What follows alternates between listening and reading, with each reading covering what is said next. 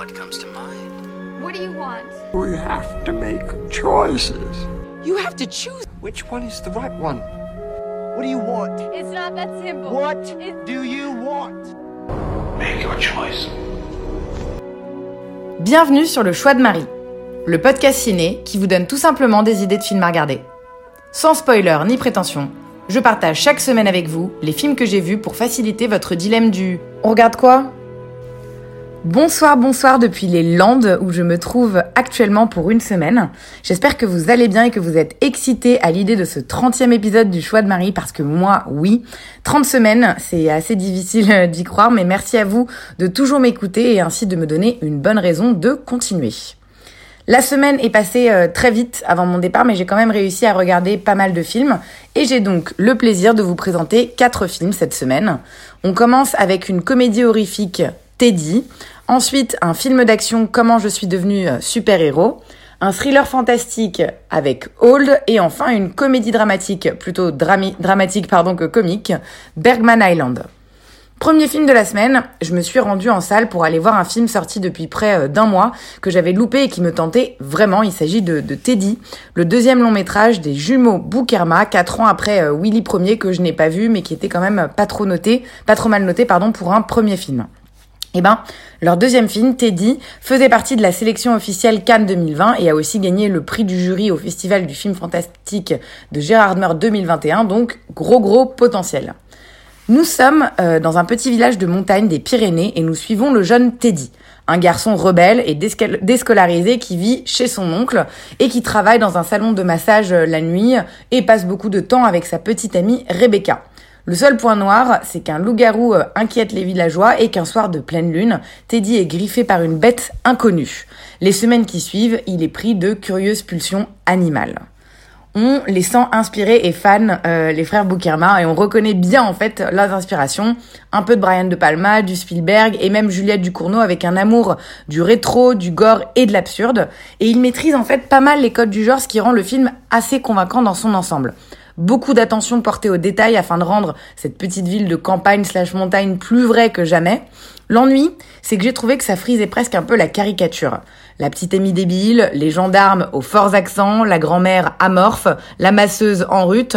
L'idée est bien évidemment d'en rire, mais j'ai trouvé que finalement ces stéréotypes rendaient les personnages assez peu attachants et qu'on avait du mal à en rire de façon bienveillante.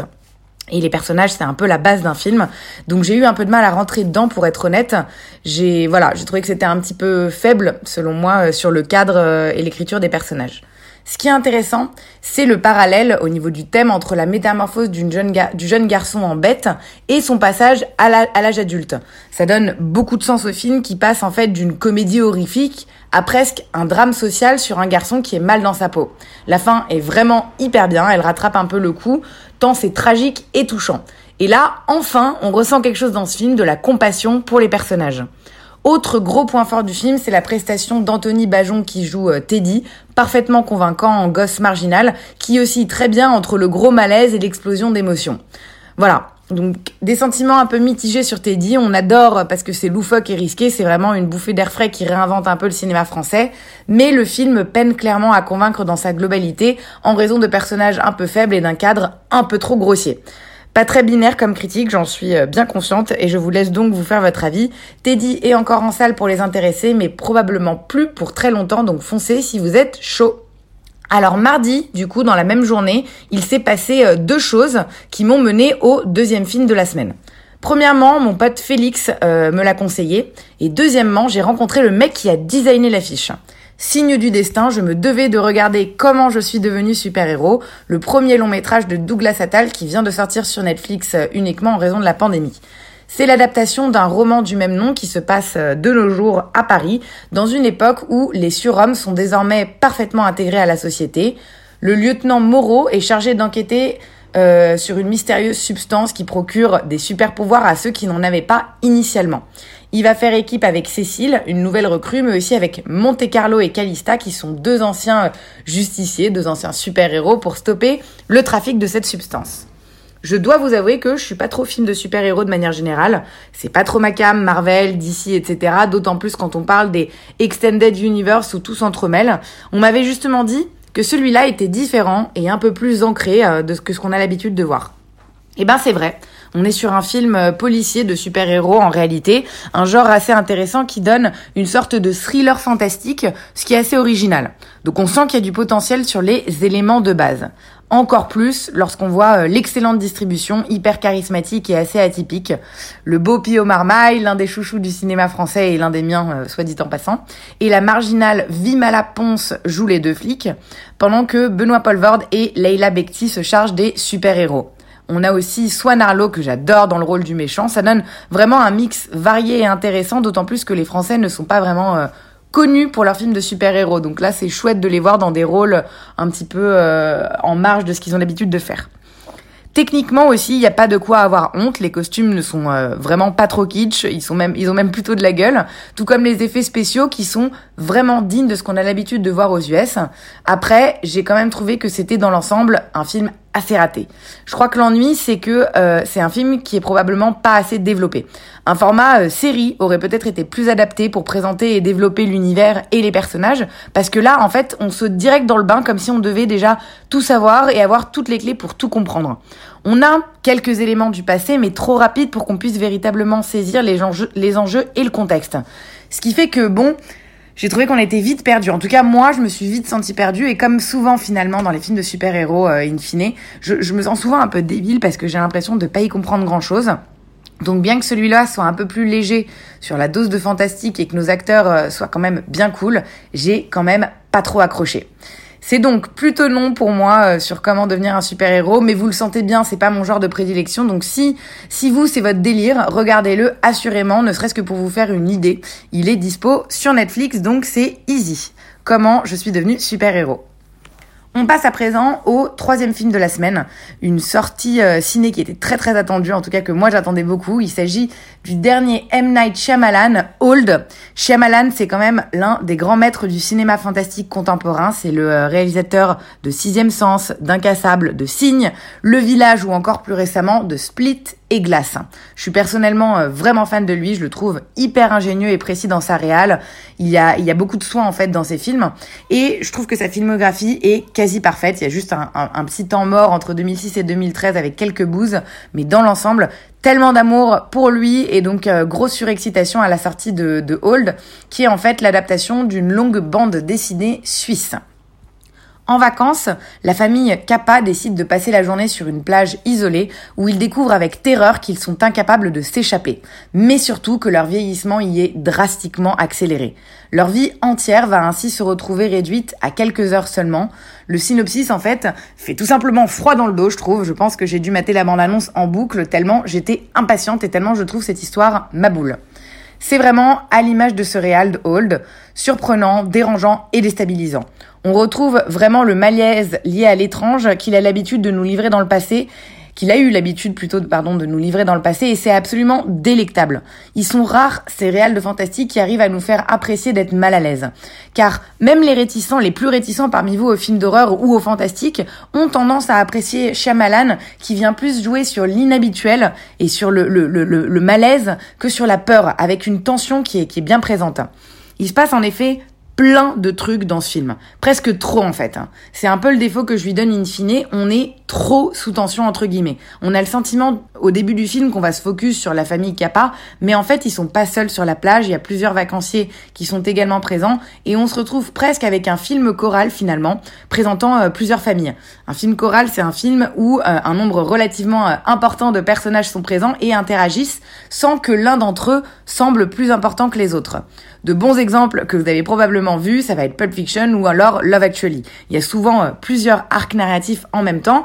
Et bah là, dans ce film, ils sont tous un peu dans la même merde sur cette plage, mais finalement assez indépendants et il y a parfois des, des petites scènes focus sur chaque famille qui n'apportent pas toujours grand chose à la narration générale. J'aurais presque aimé finalement qu'il y ait moins de gens sur la plage et moins de choses ouf qui se passent dans tous les sens. J'ai un peu eu l'impression de pas avoir de moment euh, de pause dans ce film, aucun temps mort pour reprendre un peu euh, sa respiration, se poser. On vante euh, souvent les louanges des films lorsque la tension est omniprésente, mais si on fait attention, il y a quand même toujours des coupures de temps en temps, même si le rythme, le rythme reste soutenu. Et j'ai eu du mal à m'attacher à qui que ce soit en fait en réalité en raison des trop nombreuses péripéties Et je dois avouer que j'ai trouvé le jeu d'acteur assez moyen, alors que pourtant il y a un plutôt bon cast et des personnages intéressants. Je pense notamment aux enfants ou aux couples euh, médecins slash influenceuses que j'ai trouvé vraiment bien écrits. Mais je crois que même les acteurs n'ont pas réussi à être convaincants euh, lorsqu'on leur a demandé de jouer des personnages à qui il arrive autant de choses. voilà, je pense que c'est dur à jouer même pour les meilleurs acteurs euh, d'être autant non-stop sous tension. Du coup, on a un Gaël Garcia Bernal un peu en galère en père de famille, une Vicky Krebs un peu antipathique et des enfants un peu déconnectés. Euh, alors que Thomasine McKenzie et Alex Wolff sont de super bons acteurs qu'on a pu découvrir dans Jojo Rabbit et Hereditary. Donc on n'enlève pas à Shyamalan que la mise en scène est ouf, avec des longs plans hyper bien euh, pensés et totalement raccord avec cette histoire on ne peut plus bizarre, et surtout un film qui, comme d'hab, nous offre une vraie belle fin. C'est toujours le cas, c'est Shyamalan, bah là c'est bien expliqué, ça fait du sens si c'est vraiment pas foutu de nous. Je m'arrête là sur Hall, je réalise que j'ai déjà été bien longue, mais ça traduit bien mon sentiment euh, mitigé à la sortie de ce film. Je me dis que j'aurais absolument adoré découvrir la BD, voir euh, toutes les scènes les unes à la suite des autres, mais en ayant la possibilité de la poser de temps en temps, cette BD, pour ne la reprendre en main que quelques, quelques heures plus tard, avec beaucoup d'impatience. Petite déception du coup pour moi euh, sur ce film. Je suis quand même très contente de l'avoir vu et j'aime quand même toujours autant ce réal qui reste un génie de la mise en scène et de l'ambiance pour moi. Old est sorti euh, mercredi 21 juillet au cinéma donc vous pouvez le découvrir en salle. Et en guise de dernier film de la semaine, on va parler de Bergman Island, un film suédo-germano-belgo-français réalisé par Mia Hansen-Love, qui vient de sortir en salle. C'est une réale française dont j'ai jamais entendu parler, mais qui a déjà quelques films à son actif. Et celui-ci raconte l'histoire d'un couple de cinéastes qui s'installe pour euh, écrire le temps euh, d'un été sur l'île suédoise de Faro, où vécut le metteur en scène Igmar Bergman. À mesure que leurs scénarios respectifs avancent, la frontière entre la réalité et la fiction se brouille progressivement. Ça sonnerait presque fantastique dit comme ça, mais loin de là, on est plutôt sur un drame romantique qui vient nous conter euh, plusieurs récits amoureux en parallèle. Et pourtant, c'est un film qui manque cruellement de rythme, j'ai trouvé. La première partie du film est un peu sans intérêt pour ne pas dire chiante. Il se passe pas grand chose et ça ressemble plus en fait à un docu sur Bergman qu'à autre chose. Ça devient plus intéressant dans la deuxième partie quand il y a en fait un film à l'intérieur du film qui commence. Mais d'une manière générale, pour un film qui a pour thème central l'amour, j'ai trouvé euh, ça un petit peu froid et radin en émotion. Les personnages sont tous très intello, donc bon, forcément, on s'attendait pas à des attitudes hyper démonstratives et passionnelles, mais quand même, j'aurais aimé qu'il y ait un poil plus de sentiments, ça aurait été vraiment chouette, les mecs. Résultat, on prend euh, clairement le temps d'apprécier la superbe photographie du film, de rêvasser un peu, de respirer profondément et de prendre le temps de réfléchir à des projets créa qu'on pourrait avoir dans un coin de sa tête. C'est un film qui est propice au calme, qui nous invite à entrer dans un état un peu contemplatif. C'est pas désagréable, on en ressent euh, bien apaisé euh, lorsqu'on sort de la salle, mais pas nourri du point de vue narratif, étant donné qu'on a du mal à comprendre où le film veut nous emmener jusqu'à ce que ce soit terminé en fait. C'est une très jolie fin, cela dit, il faut vraiment lui reconnaître ça. Et au niveau du cast, c'était quand même aussi plutôt bon, sans être exceptionnel. C'est Tim Ross et Vicky Krebs. C'est marrant, j'ai vu deux films de suite au ciné avec la même actrice. C'est elle qui jouait la mère de famille dans Old. Bah là, elle joue la femme de Tim Ross et l'une des, l'une des cinéastes et réales dans, dans Bergman Island. Donc c'est eux deux qui jouent le couple de cinéastes. Et on a également euh, une actrice euh, australienne que vous connaissez peut-être aussi, enfin austral, australienne et polonaise, qui s'appelle Mia Wasikowska. C'est assez compliqué de prononcer son nom, mais je pense que si vous tapez euh, sa tête, vous allez la reconnaître. Elle jouait dans Crimson Peak, c'était Alice dans Alice au pays des merveilles. Voilà, c'est une actrice qui est quand même assez connue. Bah, elle, elle joue euh, l'un des personnages secondaires de deuxième partie de film. Voilà, voilà, j'ai envie d'aller en Suède. J'écoute Abba depuis que je suis sortie du film, ce qui est plutôt motivant, mais en dehors de ça, j'ai pas ressenti grand chose devant Bergman Island. Pourtant, il était en compétition à Cannes cette année. Euh, j'ai peut-être dû passer à côté d'un truc, mais c'est plutôt un non pour moi sur ce film que je ne vous conseille pas particulièrement euh, d'aller voir, à moins que vous soyez vraiment un mordu de Bergman ou de Suède. Il est dispo en salle, pas une énorme distrib, mais je pense que vous avez encore euh, deux ou trois semaines pour y aller si vous êtes tenté. Un poil décevant in fine cette semaine ciné pour ce 30e épisode. Que des films que j'attendais avec impatience et qui ne m'ont finalement euh, pas tant plus que ça, j'étais assez déçue. Est-ce que l'enseignement de la semaine ne serait pas de ne pas avoir trop d'attentes? Je crois que c'est pas mal et que ça me va euh, bien comme philosophie de vie. Je vous invite donc à en faire de même et sur ce, je vous souhaite une très bonne soirée. Merci pour votre écoute et à très vite.